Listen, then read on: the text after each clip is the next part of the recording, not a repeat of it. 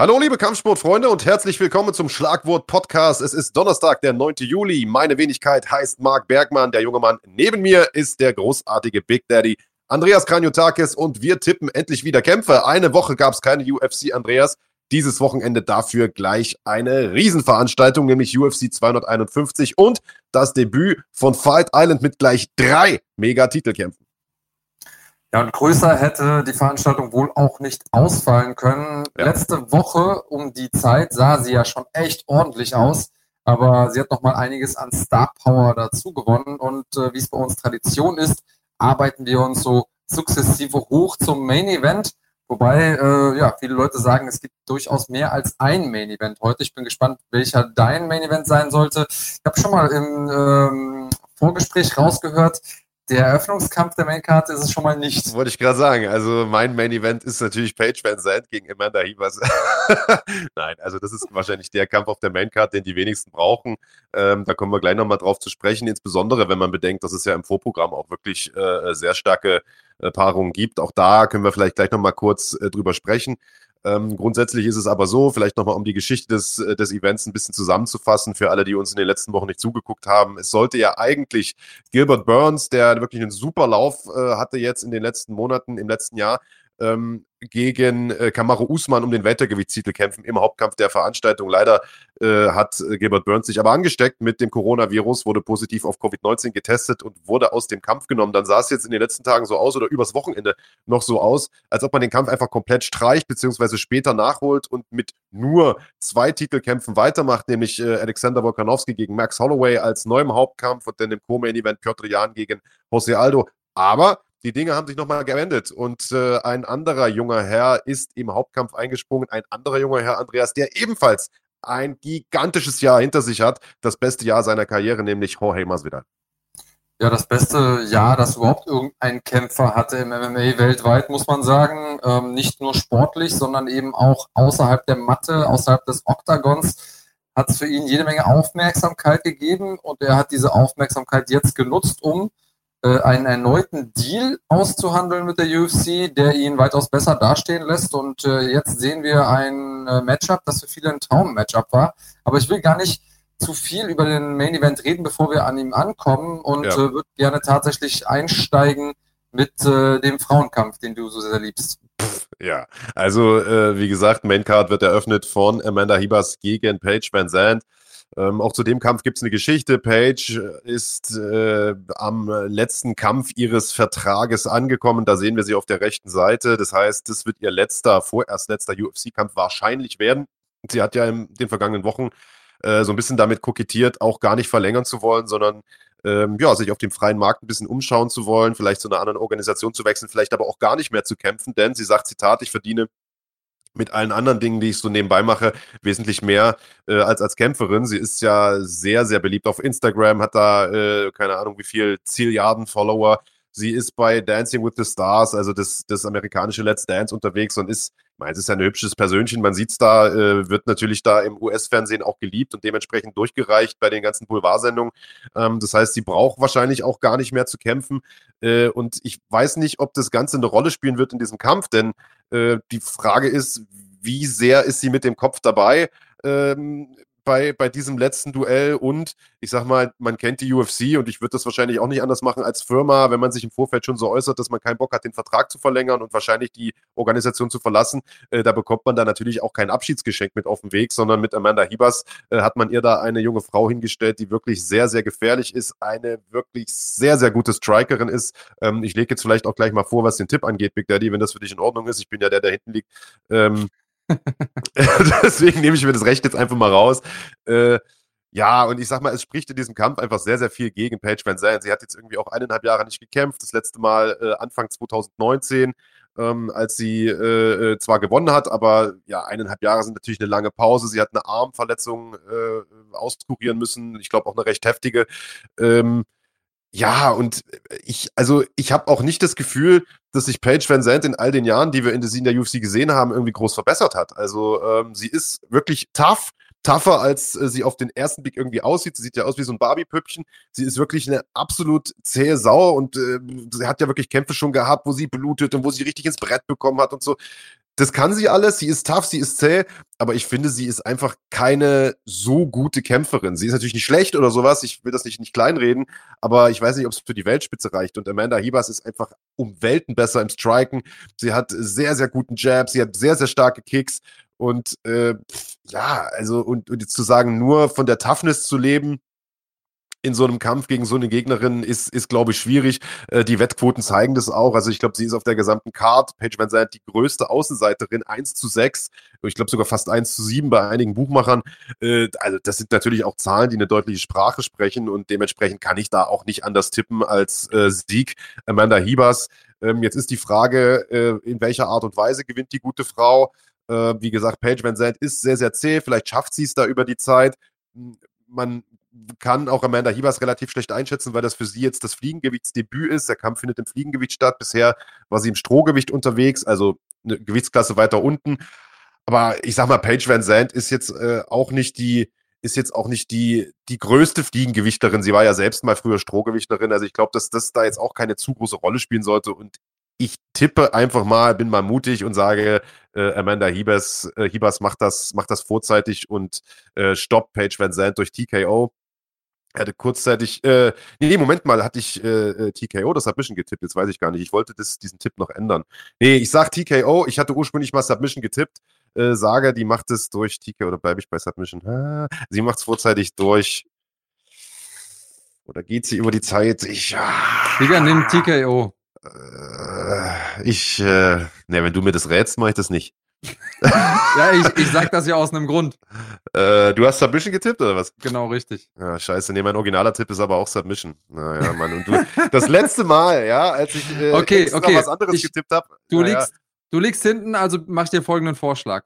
Du darfst dir aussuchen. Wenn du Submission tippst, dann tippe ich TKO. Dann gewinnt die durch TKO, Alter. ich bin in deinem Kopf. Das ist zum Kotzen. Ich habe vorhin original, also ich, vielleicht für euch, wir müssen äh, oder wir schicken Kahn, unserem, äh, unserem äh, sozusagen, äh, ja, was ist er denn eigentlich? Producer oder was? Äh, immer vorher die äh, ganzen Tipps. Baba aller Babas. Der Baba aller Babas, genau. Wir schicken ihm immer vorher die Tipps, damit er das alles sozusagen in Grafiken ummünzen kann und einpflegen kann und so weiter. Und ich habe ihm heute Morgen nochmal geschickt, du, ich ändere meinen Tipp äh, äh, mach mal Amanda Hibas nicht Submission, sondern TKO. Und äh, Gott sei Dank schläft der gute Mann immer bis 11 Uhr und äh, dementsprechend konnte er das noch nicht umsetzen. Jetzt habe ich hier in meinen Aufzeichnungen aber schon TKO stehen, habe das also umgeändert. Ich, ah, bleib ich bei Submission. Weißt du was? Ich nehme, ich bleib bei Submission. Ich nutze mal hier mein, mein Verlierervorrecht. Und du nimmst okay. dann TKO oder was?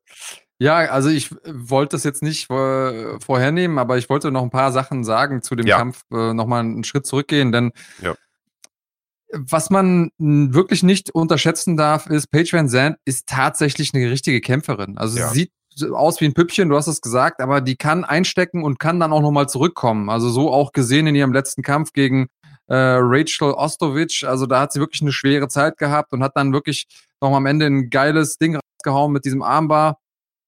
Ähm, sie ist eine Kämpferin, obwohl sie eben auch ein Püppchen sein kann und dieses, äh, dieses Spielchen spielen kann.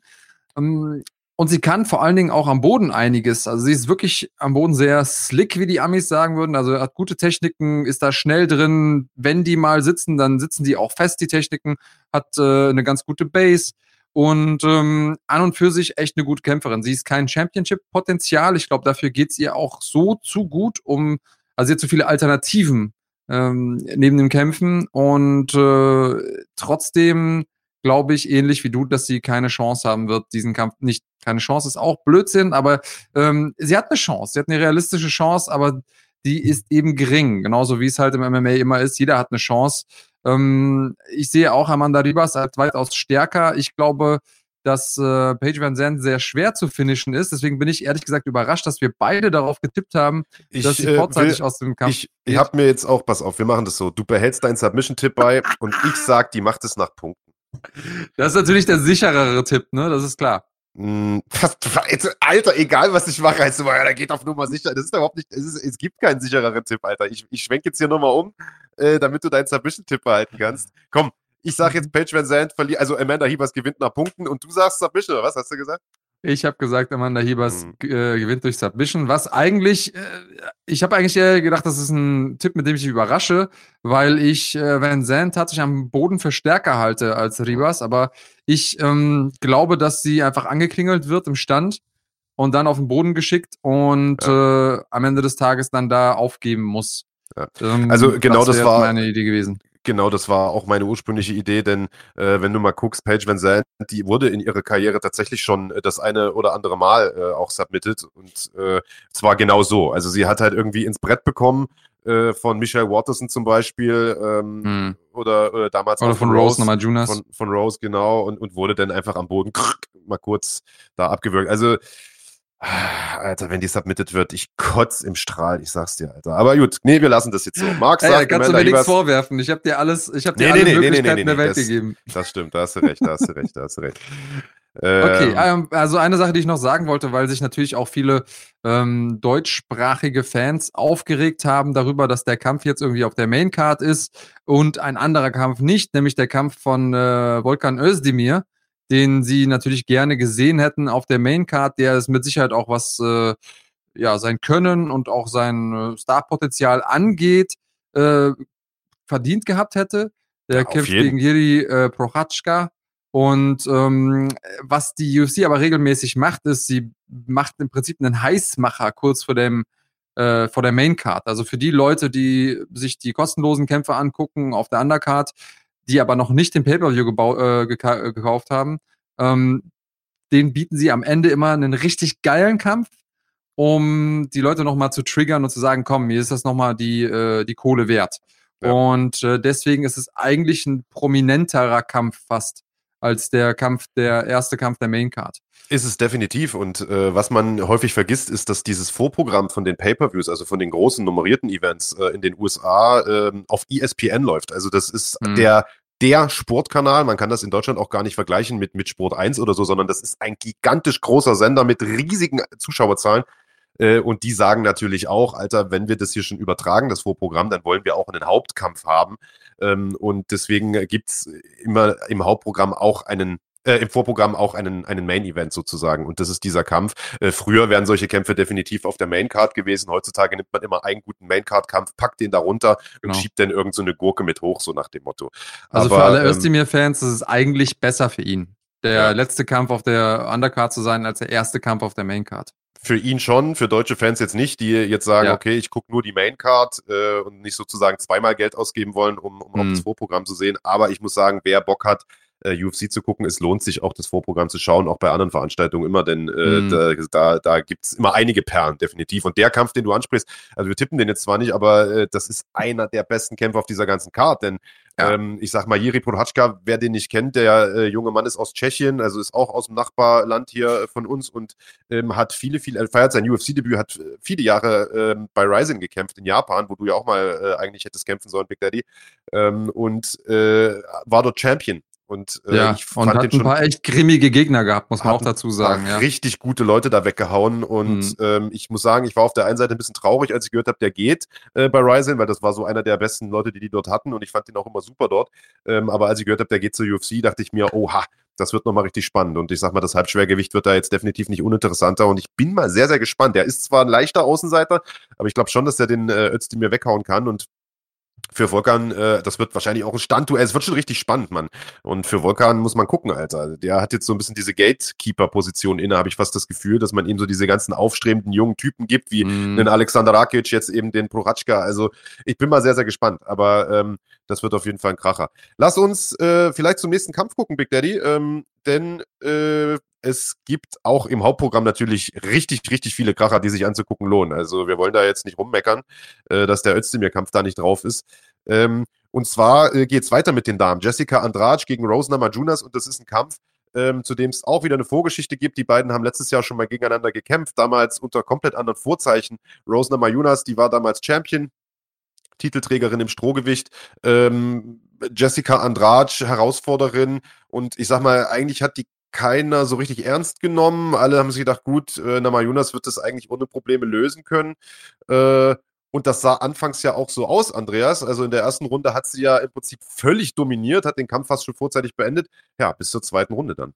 Ja, in der zweiten Runde eigentlich auch, muss man sagen, bis ja. zu dem Zeitpunkt, als sie Andrasch ausgehoben hat und geslammt hat, und zwar auf die Seite vom Kopf. Und äh, ja, das hat schon ganz schön wehgetan. Und wenn man noch ein bisschen weiter zurückspult, ähm, Andrade hatte zuvor gegen Joanna Jędrzejczyk verloren, die lange, lange Zeit Championess war und im Prinzip fast unbesiegbar aussah, ja, bis eben Rose Namajunas kam, sie ausgenockt hatte im, im ersten Kampf, wo alle irgendwie das Gefühl hatten, ja gut, das kann doch nicht sein, das muss doch irgendwie äh, ein Lucky Punch gewesen sein, die kann doch nicht wirklich besser sein. Erstens hat die nicht so viele Kämpfe, außerdem hat die vorher schon ein paar Mal verloren, das geht doch so nicht. Dann haben sie nochmal einen Kampf gemacht, also äh, Jejacek und Namajunas. Und ähm, ja, dann hat sie wieder gewonnen und hat sie da fünf Runden lang dominiert. Und dann wusste jeder, okay, die Dame, die ist for real. Also diese Rose, die sehr unscheinbar daherkommt, die äh, anders als jetzt zum Beispiel Paige Van Zandt sich nicht allzu viel Gedanken über ihre Haarpracht macht, ähm, die, die ruhig und, und introvertiert ist, der, von, von der man auch weiß, dass sie psychologische Probleme hat. Also da geht sie auch offen mit um, sagt sie hat äh, Depressionen und äh, einige andere psychologische Herausforderungen, mit denen sie kämpft. Da denkt man sich, okay, so ein, so ein labiles Persönchen, ähm, das kann eigentlich nichts reißen. Und dann hat die aber Jejacek zweimal, die im Prinzip der Gradmesser war in der Gewichtsklasse, ja. äh, zweimal besiegt und sehr eindeutig besiegt. Und dann kam eben diese äh, Jessica Andrasch um die Ecke, die auf der anderen Seite schon gegen Jędrzejczyk verloren hatte und macht man diese klassische MMA-Mathematik. Naja, wenn der eine gegen den gewinnt, gegen den der andere verloren hat, dann muss er ja auch gegen den gewinnen, was eigentlich immer ziemlicher Blödsinn ist, denn Phrasenschwein aufgepasst, Styles make fights. Und äh, am Ende des Tages äh, haben wir gesehen, ähm, auf technischer Ebene und auch taktisch perfekt eingestellt, Rose Namajunas in den Kampf gegangen erste Runde, auch die erste Hälfte der zweiten Runde sah sie extrem gut aus. Na, be beziehungsweise, ähm, ja doch, erste Hälfte der zweiten Runde. Es ging ja irgendwie in der dritten Minute, glaube ich, war der Slam. Und ähm, Andrasch hat es vorher auch ein paar Mal probiert schon mit diesem Slam, aber Namajunas hat sich immer irgendwie am Kimura festgehalten. Aber dann ist sie eben, wenn ich mal sagen, unglücklich gelandet oder glücklich für äh, Andrasch.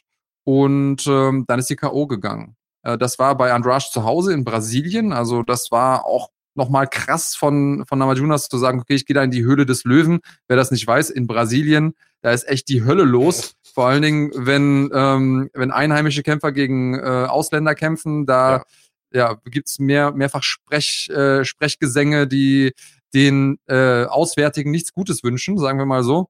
Fußballstadion-Atmosphäre, ja. Genau, richtig. Und äh, ja, dann hat äh, Andrasch im Prinzip dasselbe nochmal gemacht äh, oder ihrerseits gemacht und hat gegen Wei Li Zhang gekämpft in China äh, und musste dann den Titel abgeben. Innerhalb von äh, 42 Sekunden ist sie da äh, ausgenockt worden. Und der Kampf jetzt, um schon mal so ein bisschen die Bühne zu bereiten, ist sehr, sehr wahrscheinlich der Kampf äh, um die Nummer 1 Herausfordererposition nochmal gegen Wei Li Zhang. Ähm, und insofern steht da viel auf dem Spiel. Und ähm, Rose Namajunas hatte zwischenzeitlich auch angekündigt, na, ich weiß nicht, ob ich überhaupt noch weitermache und so. Also sehr, sehr spannend auch zu sehen, wie sie zurückkommt. Ähm, ich bin dran mit Tippen. Ja. Und äh, ich glaube, ich verrate den Leuten, die hier regelmäßig zusehen, nichts Neues, dass ich ausgesprochener Rose Namajunas Fan bin. Ich, äh, ich feiere die Frau, ich finde die großartig. Sie hat mit Trevor Whitman einen extrem guten Coach in der Ecke.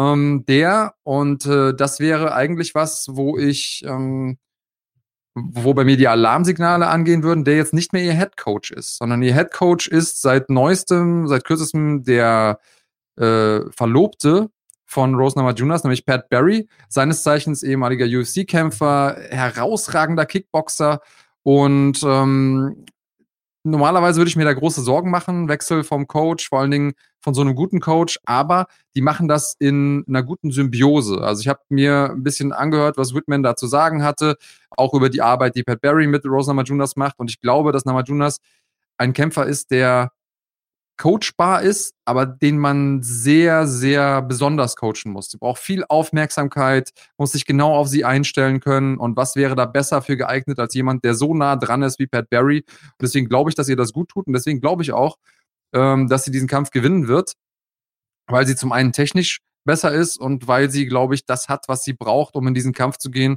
und auch äh, die Leistung abzurufen. Ähm, und ich tippe deswegen Namajunas durch Decision. Also ich glaube, Andrasch ähm, wird fünf Runden lang Prügel bekommen. Was denkst okay. du denn?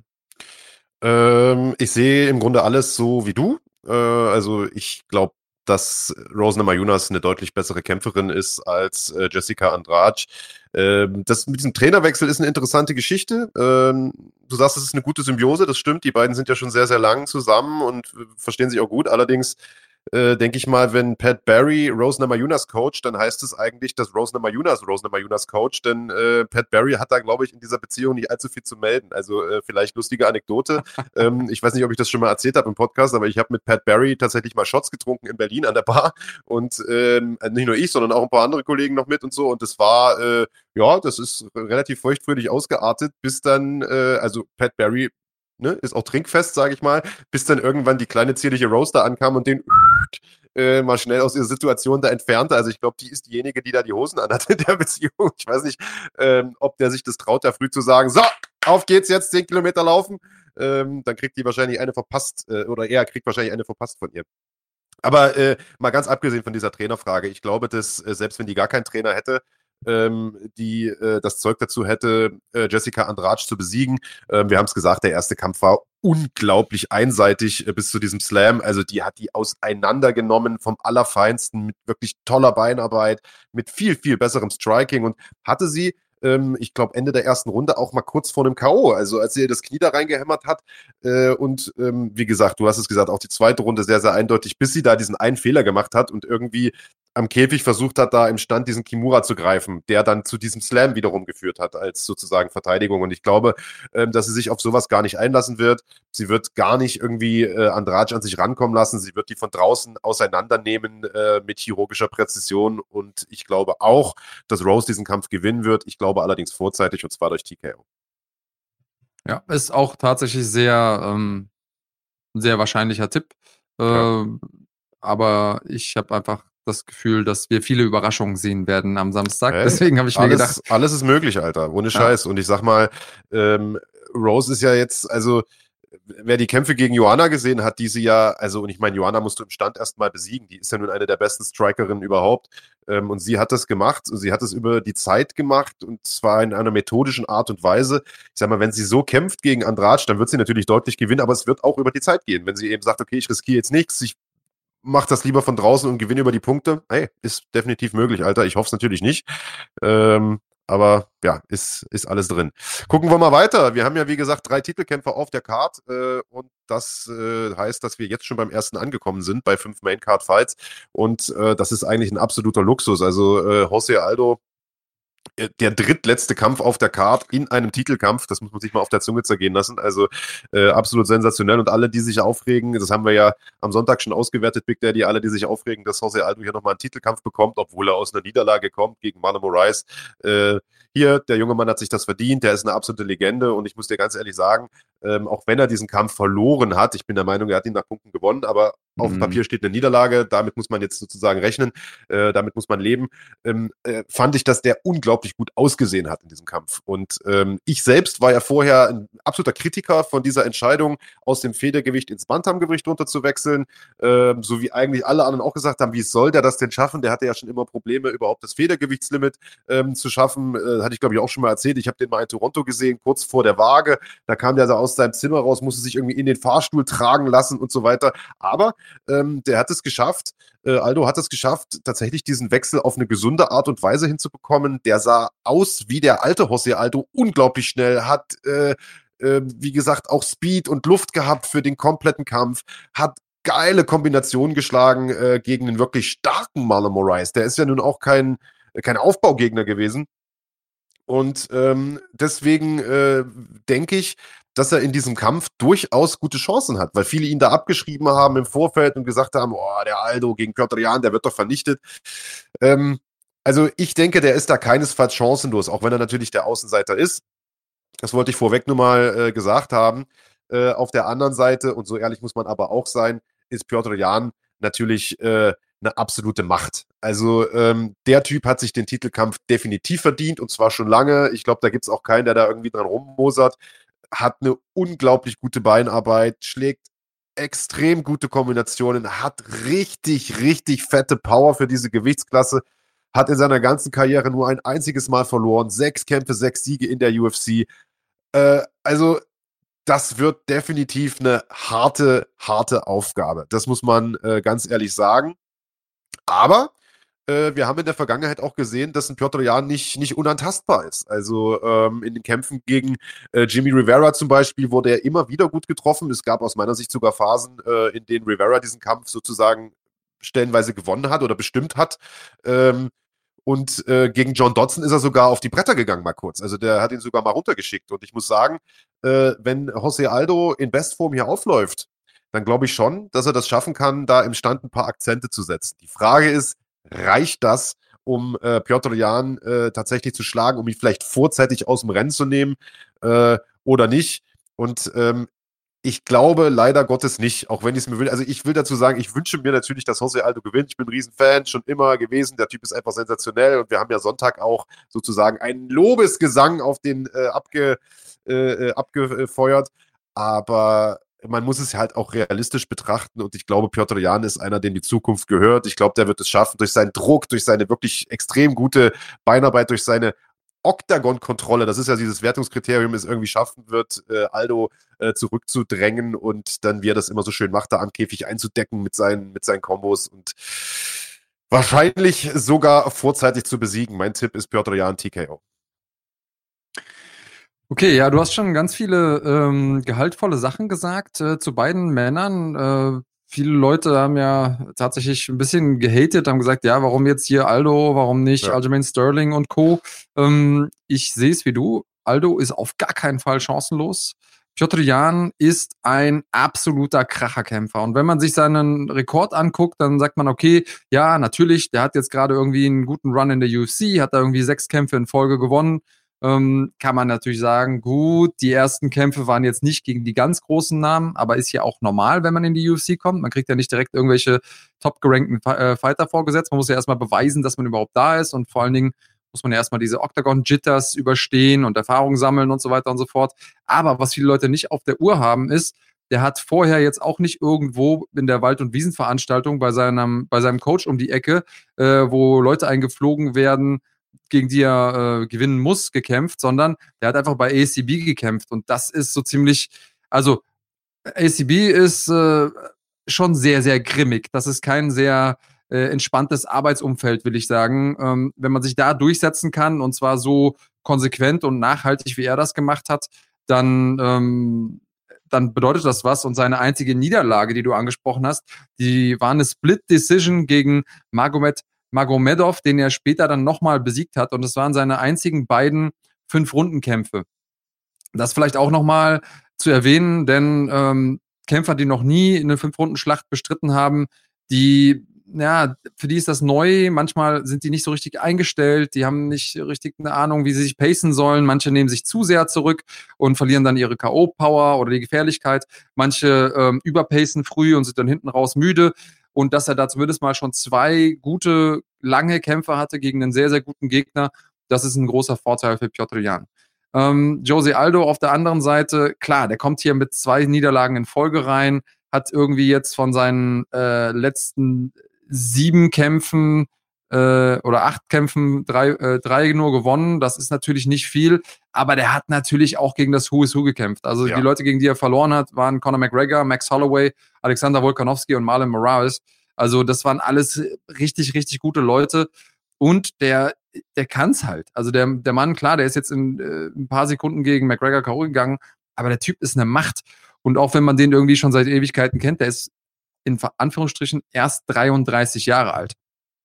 Ähm, ich habe mir schon gedacht, dass du auf Jan tippen wirst und ähm, für die Leute, die es nicht wissen, ähm, ich habe insofern eine ganz äh, eine Verbindung mit Jan, weil der aus Sibirien kommt.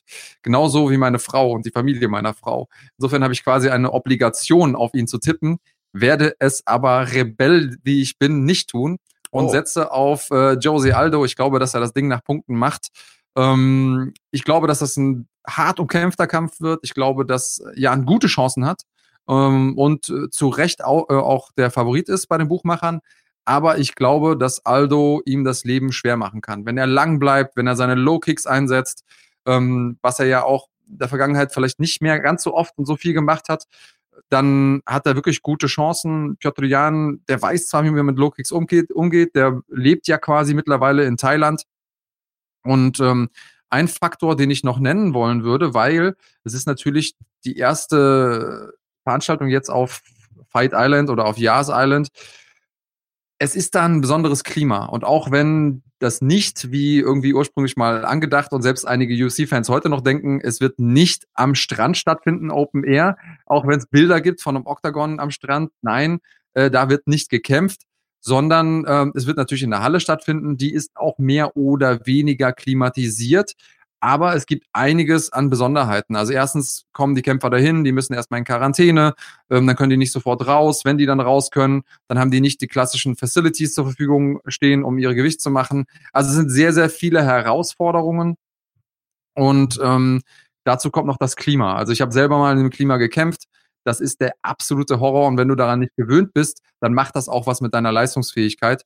Und ähm, das alles als Vorgeschichte. Wie gesagt, Jan kommt ja mehr oder weniger aus Thailand ähm, mittlerweile und äh, natürlich Aldo, der ist ja der König von Rio, der äh, kennt, weiß auch, wie es ist, in der Hitze zu kämpfen. Deswegen weiß ich nicht, ob es in dem Kampf jetzt so extrem viel ausmachen wird. Aber unterm Strich ist für mich mein Gefühl und mein Herz, irgendwie wünsche ich mir, ähm, dass Aldo gewinnt. Und das sage ich als Piotr Jan-Fan, muss ich auch dazu sagen. Also ich, ich mag den Jungen und das ist einer von diesen Kämpfen, wo ich eigentlich fast traurig bin, dass es einen, einen Verlierer geben muss. Aber ich weiß, wer auch immer da Champion wird, wird ein würdiger Champion sein. Ja, ein salomonisches ein salomonisches Urteil von, von Andreas Graniotakis. Ich sehe es aber genauso wie du, ehrlicherweise. Also ich muss auch sagen, dass ich tatsächlich kurz überlegt hatte, ob ich auf Aldo tippe und hätte dann auch wahrscheinlich Punkte genommen, weil ich das absolut im Bereich des Möglichen ähm, äh, äh, halte. Aber es steht und fällt einfach damit, ob Aldo in der Lage sein wird, äh, beinarbeitstechnisch und, und Ringkontrolle mäßig da irgendwie dem, dem aus dem Weg zu gehen und ihn von draußen einzudecken mit Low Kicks, mit Kombinationen und so weiter und so fort. Also ich glaube, wenn er das schafft, dann gewinnt er auch diesen Kampf und dann gewinnt er ihn wahrscheinlich auch nach Punkten. Also ich glaube, K.O. schlagen würde er den ja nicht, denn der Typ hat ein mega Kinn. Ähm, aber ich weiß es nicht. Also ich finde es aber gut, dass du das getippt hast, denn das macht diesen Kampf noch spannender. Das ist ohnehin für mich äh, der geilste Kampf auf der Karte oder der zumindest, auf den ich mich am meisten freue, sagen wir es mal so. Und äh, so hat das Ganze nochmal, ich sag mal, so ein, so ein i-Tüpfelchen drauf. Äh, finde ich cool, ähm, weil ich auch gedacht hätte, du tippst Jan ja, wenn der Aldo. Jetzt würde ich, wobei eigentlich ist es doof, weil wenn jetzt Aldo gewinnt, kann ich mich gar nicht mehr freuen. Dann kotze ich ab, weil du ja den Punkt kriegst. Aber nee, wir Tja. gucken mal. Finde ich, äh, ich finde es aber gut. Also, ähm, total spannendes Duell auf jeden Fall und es bleibt spannend. Zwei Titelkämpfe gibt es noch und äh, der nächste ist ein Rückkampf. Ein Rückkampf im Federgewicht. Max Holloway bekommt nochmal die Chance, sich seinen Titel zurückzuerobern äh, von Alexander Volkanovski. Beide haben ja vor nicht allzu langer Zeit gegeneinander äh, gekämpft und äh, damals, äh, ja, haben eigentlich, ich sag mal, die wenigsten äh, geglaubt, dass das so eine eindeutige Sache werden könnte, wie es dann am Ende geworden ist. Denn Max Holloway galt damals als, äh, ja, als bester Federgewichtler aller Zeiten im Dezember vergangenen Jahres. Ähm, alle wussten, Volkanowski ist ein starker Typ, der hat wirklich einen mega Lauf hingelegt in der UFC, aber dass er dann den Holloway am Ende so auseinander nimmt, das hätten sicherlich die wenigsten geglaubt. Das war eine sehr, sehr dominante Geschichte. Die Frage ist, wird der Rückkampf genauso ablaufen, Big Daddy?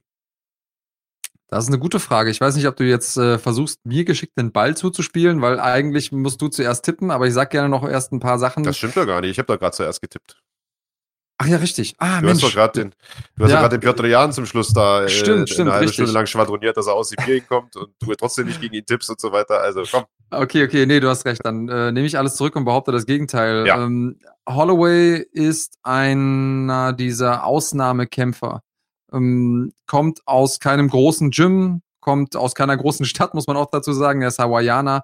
Ähm, da sehen wir seinen Gegner, Alexander äh, The Great Volkanovski und die beiden haben einen hervorragenden Kampf hingelegt beim ersten Mal. Ich finde, dass Holloway da nicht ganz so schlecht aussah, ähm, wie du es jetzt dargestellt hast. Du hast ja gesagt, es war sehr, sehr, sehr, sehr eindeutig.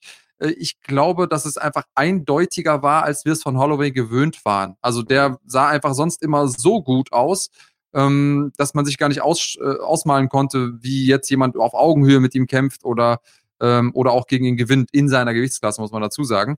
Ähm, Holloway hatte ja den Ausflug gewagt und hat dann gegen das, das Emporio gekämpft und da ist er auch über fünf Runden gegangen mit ihm, hat aber nach Punkten verloren und ähm, ist danach zurück, zurückgekommen, hat zwar nochmal gegen Frankie Edgar gekämpft und gewonnen, aber irgendwie hat das äh, schon was mit seinem Mojo gemacht. Jedenfalls äh, na, bilde ich mir das so ein, dass das ähm, irgendwie Teil des Ganzen war.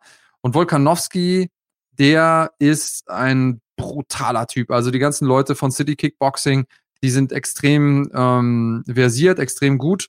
Und bei meiner, bei meinem Tipp war eine Sache für mich ausschlaggebend. Und zwar habe ich mir die Jungs angeguckt, also ich habe die eh die ganze Zeit ein bisschen verfolgt und habe mir angesehen, wie haben die denn trainiert die Zeit über? Die Corona-Zeit über auch. Also in welchem Zustand sind die in das Trainingscamp gestartet? Ähm, wie fit waren die zwischendurch? Wie viel haben sie trainiert mit in ihrer gewohnten Umgebung? Weil man ist so gut, wie man trainiert, also man kämpft so gut, wie man trainiert. Ähm, und da sehe ich Alexander Wolkanowski, der zwar nicht bei City Kickboxing äh, trainiert hat viel, ähm, sondern bei sich zu Hause in Australien in seinem Home Gym in Kooperation mit dem äh, mit City Kickboxing. Da haben die irgendwie auch sich immer ausgetauscht, aber hatte seinen Main Coach ganz viel Pratzenarbeit gemacht, äh, mehrmals am Tag. Ähm, trotzdem natürlich Einschränkungen gehabt, klar, vor allen Dingen was Sparingspartner und so angeht, aber er hat mehr oder weniger normal weiter trainiert. Max Holloway auf der anderen Seite, dem sein Gym war geschlossen, der hat ähm, viel außenrum gemacht, äh, sagt, er hat viel zu Hause trainiert. Äh, in Hawaii war es ja auch mit dem Lockdown einiges ähm, intensiver als noch woanders, äh, also als zum Beispiel auch bei uns. Und ähm, der hat viel zu Hause gemacht, irgendwie Internet-Sessions mitgemacht, aber ich glaube einfach nicht, dass die so intensiv waren und nicht so äh, ergiebig waren, wie jetzt eine Session wirklich eins zu eins mit seinem Trainer, der Pratze hält und so weiter und so fort. Und ähm, keine Ahnung, vielleicht ist, ich beschäftige mich auch so ein bisschen mit der Psychologie und ähm, ich weiß, dass äh, es ein Zeichen ist, wenn jemand sich gehen lässt. Also wenn man sich zum Beispiel nicht mehr nicht mehr wäscht oder nicht mehr die Haare schneidet oder keine Ahnung, dann geht's einem meistens nicht so gut. Es kann jetzt über, überinterpretiert sein, jetzt fängt er an zu lachen. Ähm, aber Holloway. Der wäscht sich doch noch, Alter. Ja, ja, klar wäscht er sich noch. Aber er war schon verhältnismäßig ungepflegt. Irgend, es, er war ja am Ende des Tages, am Ende von der Quarantäne so ungepflegt, dass er äh, das so ein bisschen zum Kult gemacht hat. Ich find's witzig. Ähm, und ich, ich, vielleicht greife ich hier gerade so ein bisschen nach einem Strohhalm.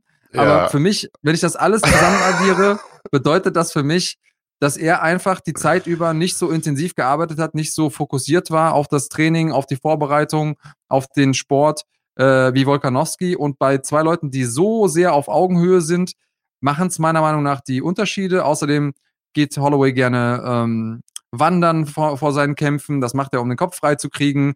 Ähm, auch in der Fight Week immer noch und so. Ähm, das kann der jetzt alles nicht, weil er in Quarantäne sitzt auf seinem Zimmer. Ähm, Volkanowski, die haben richtig gute Laune, die sind da hingegangen. Ähm, äh, ich habe denen mal ein bisschen zugeguckt, wie die da im, im Hotelzimmer trainieren. Ähm, ich glaube tatsächlich, dass er die richtige Balance gefunden hat zwischen ernsthafte Vorbereitung und ähm, trotzdem das nicht über überanalysieren, anders als ich jetzt gerade. Und deswegen tippe ich auf Alexander Volkanowski durch Punkte. Es ist mir ein absolutes Rätsel, wie du in diesem Tippspiel ernsthaft vorn liegen kannst mit fünf Punkten oder sowas. Weil die Begründungen, die du zum Teil bringst, warum Leute Kämpfe gewinnen oder verlieren, sind dermaßen bescheuert. Das ist der Hammer. Irgendwann hast du doch neulich mal was, da war doch ganz spirituell, da war doch was mit Glaube und so. Jetzt kommst du mir mit, der geht gern wandern, der wäscht sich nicht. Ich habe nicht gesagt, dass er sich nicht wäscht. Ich habe gesagt, dass er ein bisschen ungepflegter war und seine Haare ja, nicht geschnitten hat und so. Äh, aber unterm Strich muss ich sagen, egal äh, durch was für, für, wie du jetzt auf dein Ergebnis gekommen bist, das sei immer dahingestellt.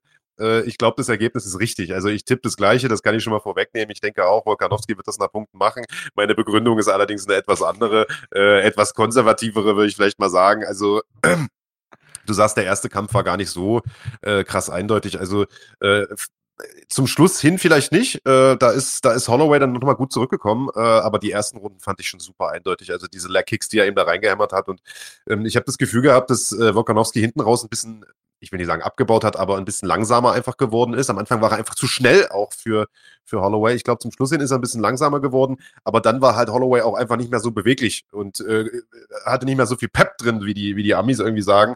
Ähm, einfach weil er da irgendwie gefühlte drei Milliarden äh, Low Kicks genommen hat. Mhm. Jetzt sieht ähm, Holloway natürlich auch aus wie der größere Kämpfer, der ist ja so eine lange Latte, hat aber, wenn ich das richtig auf dem Schirm habe, ich weiß gar nicht, wir hatten ja immer so eine Gegenüberstellung hier mal von den Kämpfern mit den Daten, machen wir das gar nicht mehr? Jedenfalls äh, ist der, ist der Volkanowski, tatsächlich hat er mehr Reichweite sogar als, als äh, Holloway. Ja, da nicht wenig, auch sieben Und, äh, Zentimeter. genau, der hat, äh, mhm. steht jetzt hier nicht mehr drauf, aber ist tatsächlich so, ist 13 Zentimeter kleiner, hat aber mehr Reichweite. Und ähm, jetzt kann man natürlich sagen, der äh, Holloway hat den ersten Kampf deshalb verloren, äh, eben weil er diese ganzen Leg-Kicks genommen hat. Und wenn er das jetzt irgendwie abstellt und äh, einfach das macht, was er, was er sonst immer gut macht, ähm, dann könnte er diesen Kampf ja gewinnen und könnte sozusagen, dann, dann sehen wir diesen ersten Kampf nicht nochmal. Aber äh, so einfach ist es, glaube ich, gar nicht. Denn der Stil von Holloway ist ja der, dass er immer nach vorn kommt und die Leute sozusagen mit extrem hohem Schlagvolumen eindeckt und überhaupt eigentlich nie aufhört, nach vorn zu kommen. Und ich sag mal, wenn du das machst, dann verteidigen sich natürlich auch Leckkicks schlecht. Weil du bist ja eigentlich nur im Vorwärtsgang. Und ich denke mir, äh, ich, ich glaube, dass in dieser, ich glaube, dass Volkanowski tatsächlich ein richtiges Mittel gefunden hat, um diesen Pressure-Stil von Holloway auszukontern. Du hast es richtig gesagt, Andreas. Die Leute da bei City Kickboxing, die machen irgendwas richtig gut. Die haben da einen Trainer, der wirklich Gegner gut lesen kann und, und gute Strategien irgendwie äh, zusammenstellt. Man sieht das ja auch bei, bei Israel Adesanya, der ja nie gleich kämpft, sondern immer irgendwie was anderes macht. In seinem letzten Kampf hat man gesagt, oh, war gar nicht so beeindruckend, aber genauso musstest du eben kämpfen gegen den, gegen den Joel Romero, weißt du? Also die haben das, äh, die stellen ihre Kämpfer gut ein und ich glaube, sie werden auch Volkanowski diesmal wieder gut einstellen und ich könnte mir gut vorstellen, dass äh, Volkanowski auch diesmal gar nicht so kämpft wie beim letzten Mal, sondern vielleicht was ganz anderes macht. Äh, so oder so, ähm, ich, ich denke, dass Volkanowski hier die, die Nase vorn haben wird. Du hast es gesagt, äh, Holloway fehlt so ein bisschen sein Mojo äh, durch die Niederlagen. Äh, sehr, sehr gut möglich. Also, dass das Momentum da so ein bisschen einen Knick bekommen hat, nachdem er da gegen, gegen Dingens verloren hatte. Äh, sag schon gegen, gegen Pori. Ähm, ich glaube aber auch, dass wir so langsam merken, dass er einfach auch schon echt viele Kämpfe weg hat. Also ich weiß nicht, ob ich das vor dem letzten oder vor dem vorletzten Kampf mal irgendwann im Podcast gesagt habe. Äh, ich, ich finde der, oder, oder noch länger her, ich weiß gar nicht, aber ich habe das mal irgendwann live gesagt, da habe ich, irgendwie, hat mich irgendwann noch blöd angeguckt, aber ich finde einfach, dass der manchmal schon so wirkt wie, wie so ein alter Boxer, der ein bisschen zu viel vom Kopf bekommen hat. Und er hat ja nun auch da diese Post-Concussion-Syndrom-Geschichten und wie auch immer. Also er hat ja definitiv auch was mit seinem Kopf. Und ich weiß einfach nicht, ob da jetzt sozusagen er schon zu viele Meilen auf dem Tacho hat, wie die Amis sagen. So nach dem Motto, äh, ich glaube, das spielt da einfach auch ein Stück weit eine Rolle. Keine Ahnung, Alter, ich weiß es nicht. Natürlich hat er eine Chance, den Kampf zu gewinnen, deswegen ist es ein Titelkampf, deswegen ist es die UFC, deswegen ist das so ein interessanter Event, aber ich sehe es genauso wie du. Ich denke, Volkanowski wird den Titel verteidigen, der wird nach Punkten gewinnen. Ich glaube, es wird auch wieder relativ deutlich werden. Ja, und ich glaube tatsächlich, dass auch Low Kicks wieder eine äh, enorm wichtige Rolle spielen werden, dass Volkanowski früh versuchen wird, Holloway ähm, die Standfestigkeit zu nehmen, vor allen Dingen das vordere Bein attackieren. Ähm, ich glaube, dass er hart treten wird diesmal, wirklich versuchen wird, da ähm, Holloway ein bisschen zu bestrafen, auch für die Aussagen, die er getätigt hat. Äh, also, oder aus den aus der Ecke von, von Holloway kam ja so ein bisschen, naja, der hat ja nur ein bisschen gepunktet mit seinen Low Kicks. Ich habe die gar nicht so richtig gespürt. Ja, also erstens glaube ich, dass er die gespürt hat. ja, und zweitens glaube ich, dass er die, die jetzt am Samstag kommen, ganz besonders spüren wird. Hat ja. er eine Chance? Auf jeden Fall. Holloway ist ein großartiger Champion, sehr, sehr guter Kämpfer. Ähm, aber ja, ich, ich sehe Volkanowski vorne. Aber es kann alles passieren tatsächlich. Also das ist natürlich, äh, das ist natürlich Quatsch. Die hat er auf jeden Fall gespürt. Äh, also Aber gut, was soll er, was soll er auch sagen? Also, wie gesagt, wir, wir gucken mal. Also, fasse ich zusammen, beide sagen wir äh, nach Punkten. Äh, dementsprechend nur ein Punkt hier zu holen, aber äh, ist ja nicht so schlimm, weil ich glaube, wir hatten bisher immer äh, sozusagen unterschiedliche Tipps. Einen Kampf haben wir außerdem noch und. Äh, Einen Punkt zu holen? Habe ich jetzt nicht verstanden. Wir haben beide dasselbe getippt. Achso, nee, da gibt es also gar nichts zu holen. Ja. Nee, nee stimmt. Gibt es gar nichts nee. zu holen. Ja, ja, Mathe schlecht. Ich habe auch schon ja. zu viel vom Kopf gekriegt. Äh, einen Kampf haben wir aber noch. Ähm, und, Oder noch nicht der, genug. Oder noch nicht? Je nachdem, wie man fragt. Und, äh, auch da, äh, das ist auch ein total spannender Kampf. Jetzt bringt er mich richtig aus dem Konzept, der, der Kanyotakis. Äh, und zwar, das haben wir ja eingangs schon gesagt, ein Kampf, der ursprünglich mal ganz anders geplant war. Ich bin ja auch wieder dran mit Vorlegen und mache das auch mal gleich. Äh, ein Kampf, der ein anderer sein sollte, der aber nicht unbedingt schlechter ist als der Ursprungskampf. Also ich hätte mit beiden gut leben können. Ich hätte mich auf beide gefreut, freue mich natürlich auch auf den hier. Und ich sag mal, für Jorge Masvidal, der jetzt hier ähm, sozusagen Kamaru Usman um den Titel fordert, ist das natürlich, also das ist natürlich der Kampf seines Lebens. Also wenn er das Ding hier gewinnt, dann ist er also ich will nicht sagen, dann hat er McGregor-Ausmaße, aber dann ist er definitiv ein absoluter Megastar. Ähm, finanziell gelohnt hat sich ja jetzt irgendwie schon. Ähm, ja, und bevor wir, bevor wir jetzt drauf eingehen und sozusagen den Kampf analysieren und tippen, wer denn gewinnt, ich bin mal sehr, sehr gespannt, wen du vorn hast, ähm, machen wir nochmal eine ganz kurz, kurze Unterbrechung und sind dann gleich wieder da.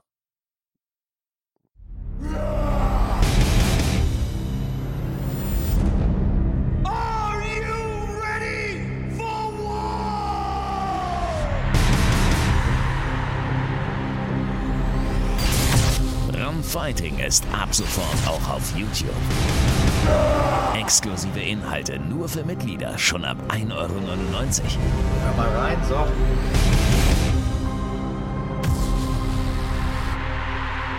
Erlebe Deutschlands größtes Kampfsportarchiv mit mehr als 100 Live- und Pay-per-View-Events pro Jahr. Einem 24-7-Channel, einzigartige Dokus und vieles mehr. Werde jetzt YouTube-Kanalmitglied und genieße mit Run Fighting die ganze Welt des Kampfsports. Die YouTube-Kanalmitgliedschaft, oh, mit schwieriges Wort, auf dem Run Fighting Kanal, die lohnt sich natürlich für alle Kampfsport-Fans. Erstens, weil ihr uns unterstützt und supportet.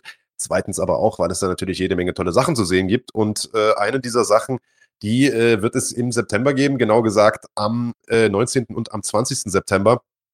Dann nämlich kehrt MMA zurück nach Krefeld ins NFT-Gym mit NFC 2, National Fighting Championship. Das Debüt gab es im vergangenen Jahr, glaube ich. Andreas, du hast das Ganze kommentiert. Äh, dieses Jahr wird das Ganze nochmal ein bisschen aufgestockt. Es wird eine zweitägige Veranstaltung, hier sehen wir es nochmal, äh, und zwar mit einem Tag Profikämpfe, einem Tag Amateurkämpfe. Es wird also sozusagen für beide Szenen was getan. Am 19. gibt es das Profiprogramm, am 20. das Amateurprogramm und äh, das Ganze kann sich sehen lassen. Ich weiß gar nicht, ob wir da auch nochmal einen kleinen Trailer zu haben, Big Daddy. Wir haben am Sonntag schon mal reingeguckt. Das NFT-Gym wurde nämlich erneut umgebaut.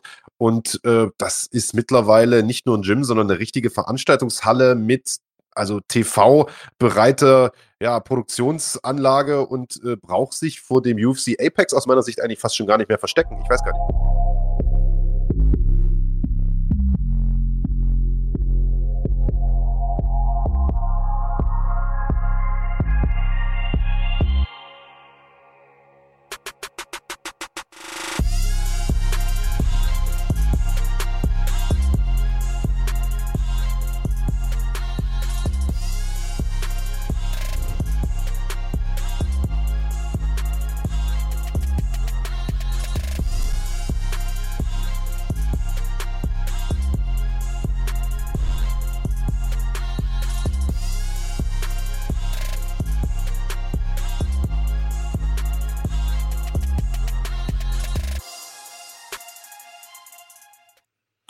Ja, das sieht echt ordentlich aus. Ähm, ja. Vor allen Dingen, was so Lichtverhältnisse und so angeht, da haben die äh, sich einiges einfallen lassen.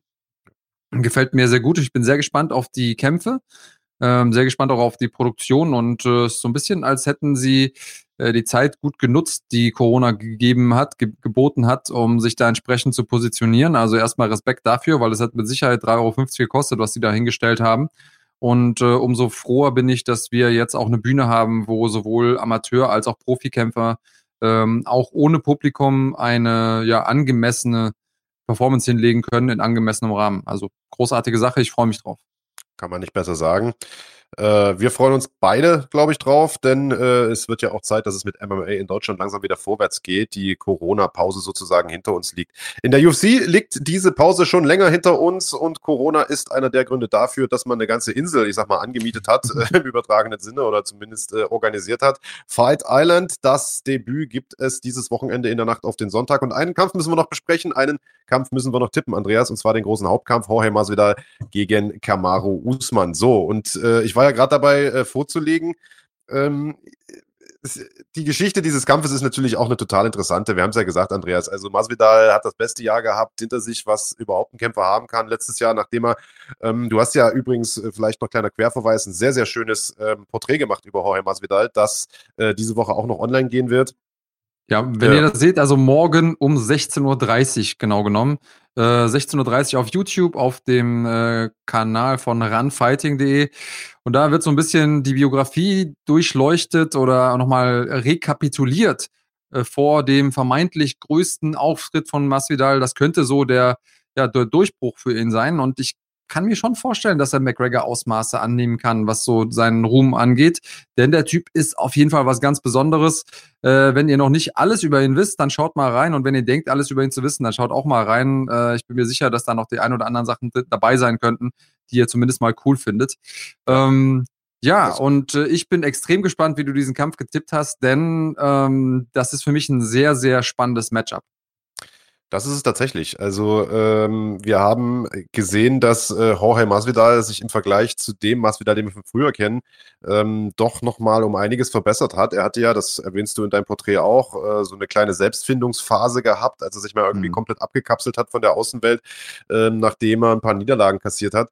Ähm, das Problem, was Masvidal früher hatte, war, dass er schon, also er war schon immer ein guter Kämpfer äh, und hat früher aber Kämpfe häufig verloren, weil er hinten raus einfach so ein bisschen zu wenig gemacht hat, äh, nicht den nicht den Biss über die komplette Zeit hatte, so will ich es jetzt mal sagen, das hat er abgestellt. Er hat diesen Killerinstinkt gefunden, den er schon immer hatte, aber vielleicht nicht immer irgendwie auf die Straße gebracht hat, im übertragenen Sinne.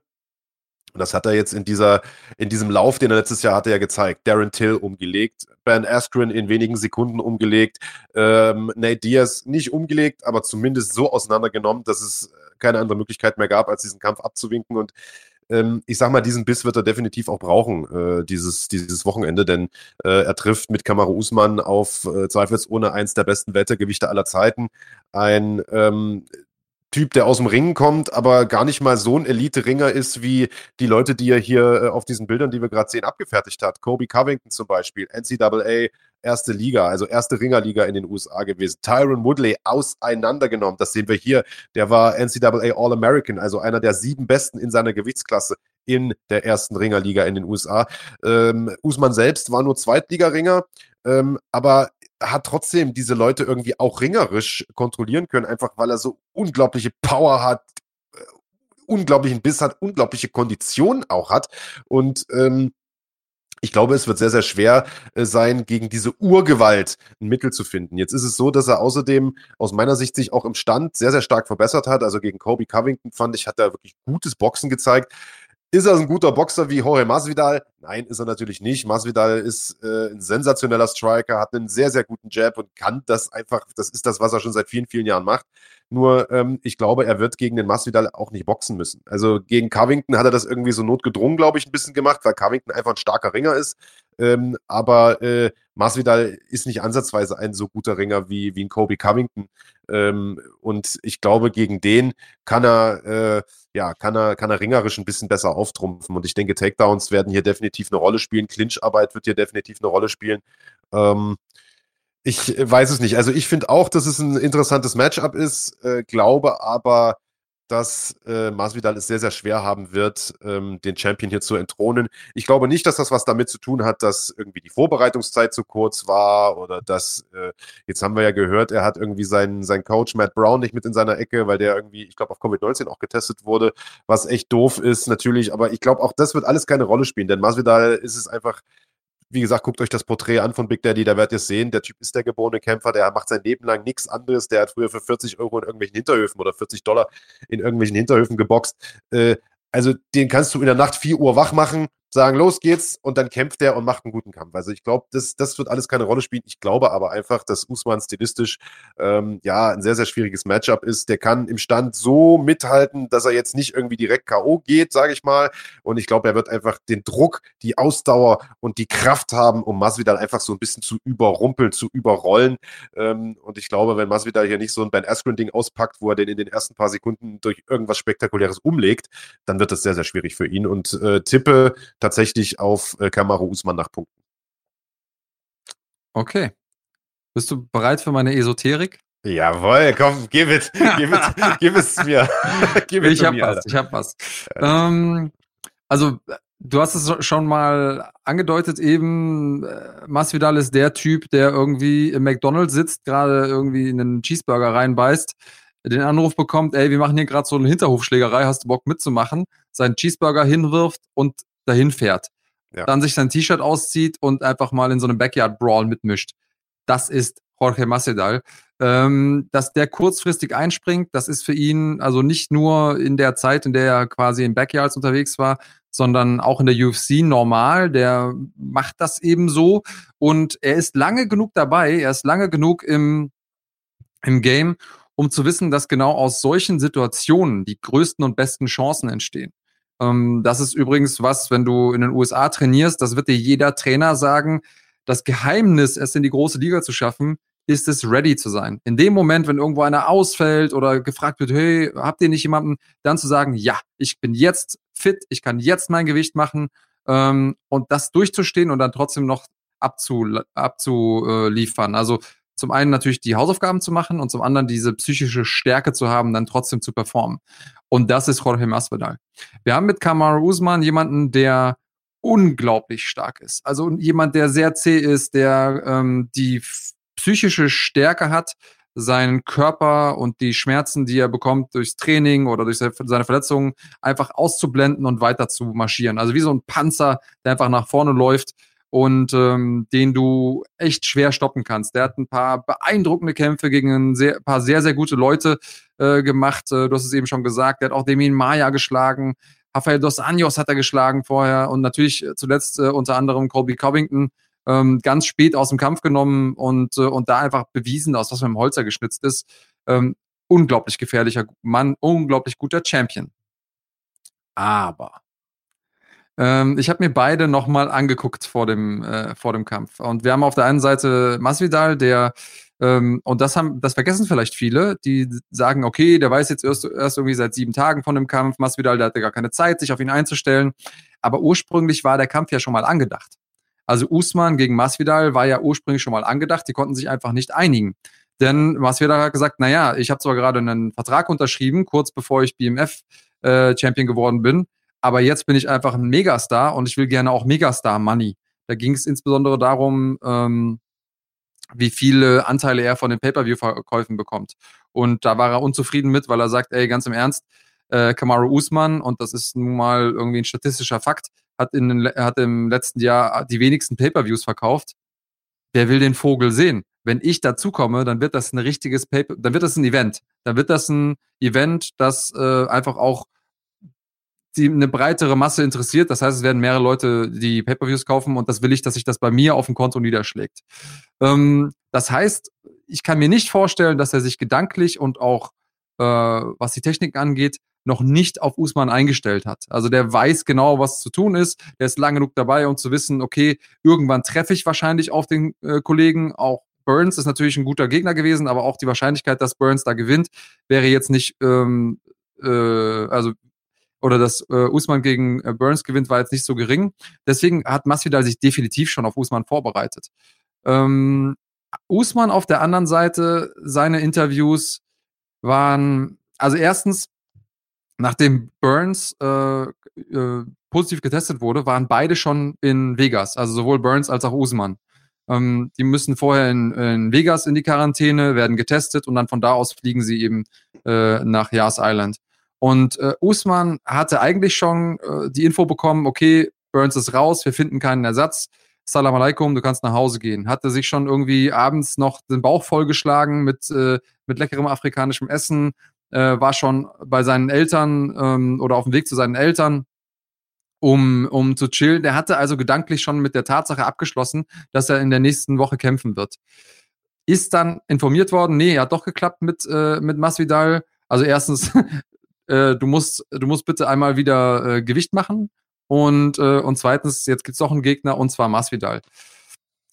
Und er hat sich auch so geäußert, dass er gesagt hat, naja, alle Leute feiern jetzt Masvidal dafür, dass er den Kampf angenommen hat in so kurzer Zeit, aber ich musste doch auch unterschreiben. Und ähm, was ihn halt stört, nach eigener Aussage, ist, dass quasi schon eine Ausrede vorprogrammiert ist. Also in dem Moment, äh, in dem Masvidal jetzt verliert, werden alle sagen, naja gut, der hatte ja kaum Vorbereitungszeit und so, der musste so viel Gewicht machen. Wohingegen Usman, der hat alles zu verlieren. Der ist Champion, äh, der wird da gefeiert als einer der, äh, der besten Weltergewichte aller Zeiten. Du hast es ja eben auch nochmal gesagt. Ähm, wenn der jetzt gegen jemanden verliert, der so kurzfristig einsprengt, obwohl er ein komplettes Camp hatte, dann steht er natürlich da wieder absolute Vollpfosten. Nicht nur, dass er generell seinen, seinen Titel verliert und äh, Masvidal hat ja was, was Usman möchte, nämlich diesen Mainstream-Appeal. Äh, natürlich will Usman als Champion auch irgendwie wahrgenommen werden, ähm, aber das Weltergewicht ist da irgendwie undankbar mit den Champions seit Tyron Woodley. Und ich glaube einfach, dass das nochmal ein zusätzlicher psychischer Druck ist, der äh, damit reinspielt. Und ich, ich glaube, dass wenn Masvidal so cool und locker, wie er jetzt gerade drauf ist, und ich meine, der Typ, nein, er hat keine Pizza gegessen im Flieger, auch wenn das äh, auf Social Media so rüberkam. Ähm, der hat da maximal einmal reingebissen, wenn überhaupt. Ähm, aber was er gemacht hat, ist, er ist angekommen in Yas Island und äh, hat erstmal Leute äh, von den Medien angerufen, hat gesagt so, hey, wenn ihr wollt, äh, können wir noch ein bisschen, können wir noch ein bisschen äh, quatschen miteinander. Der weiß, wie das Spiel funktioniert. Der weiß, wie, der weiß genau, welche Knöpfe er drücken muss. Und ähm, ich glaube, der ist gerade so in der, in der Zone, dass ich ihm zutraue, dass er das Ding macht. Also vielleicht ist ein bisschen der Wunsch der Vater des Gedanken, aber wenn der das Ding macht, dann haben wir, glaube ich, vom Superstar-Status einen zweiten Conor McGregor. Ja. Und äh, deswegen glaube ich, dass er, dass er den Usman ausnockt. Also Usman äh, bislang erst eine, ähm, eine Niederlage in seiner Karriere. Äh, da wurde er submitted in seinen zweiten Profikampf. Das ist schon sieben Jahre her. Ähm, und ansonsten irgendwie 16 äh, Kämpfe gewonnen. Absolute Maschine, keine Frage. Aber irgendwann fällt jeder und äh, ich denke, Schrägstrich hoffe, obwohl ich Usman mag, dass er jetzt am Samstag fallen wird. Deswegen sage ich Jorge Masvidal durch K.O. TKO. Cool. Da tippst du ja sozusagen auf die ganzen Fanlieblinge. Ähm, und äh, das ist natürlich cool. Aber ich finde es schön, dass sich das Ganze unterscheidet so ein bisschen. Also das macht die Sache natürlich spannend. Ich hatte irgendwie so ein bisschen befürchtet, naja, der Big Daddy, der tippt immer nur auf die Favoriten, die Pfeife. Äh, und äh, das wird wahrscheinlich so eine einseitige Geschichte oder so eine, so eine gleiche Geschichte hier. Wir tippen alle das Gleiche. Ähm, so, aber weil, wir haben weil sehr, du sehr auf die Favoriten getippt hast. Heute habe ich tatsächlich mal auf die Favoriten ah. getippt, genau so ist aber es. Aber wenn ich es mache, bin ich eine Pfeife, sagst du? Ja, ja, du, du machst das ja immer, Alter. äh, ich weiß ja gar nicht, haben wir noch mal eine Übersicht? Wer hat denn nun wie getippt? Also ich habe den Faden total verloren. Also wir haben sehr, sehr viel unterschiedlich, bin ich der Meinung. Äh, und bin mal gespannt. Also wir haben hier Ribas Van Zandt, da haben wir zumindest äh, unterschiedliches Ergebnis. Namayunas haben wir auch unterschiedliches Ergebnis. Jan versus Aldo haben wir sogar unterschiedlichen äh, Sieger. Volkanowski haben wir mal gleich. Na gut, alles klar. Das ist der und, einzige äh, Kampf, wo wir uns komplett äh, ja. gleichen, ja. Sehr schön. Naja, das klingt doch gut, Mensch. Da habe ich richtig Bock drauf. Das wird eine absolut sensationelle Card, Big Daddy. Und ich habe so ein bisschen im Gefühl, dieses Wochenende ziehe ich an dir vorbei, Digga. Das wirst du sehen. Und dann. Äh, ja, warte mal, wie viel, wie viel Punkte Unterschied waren es denn dann? Wie viele Punkte könnten wir noch holen? Ja, genau, lass mal ausrechnen hier. Also, äh, das wären ja Blende zwei im letzten ein, vier.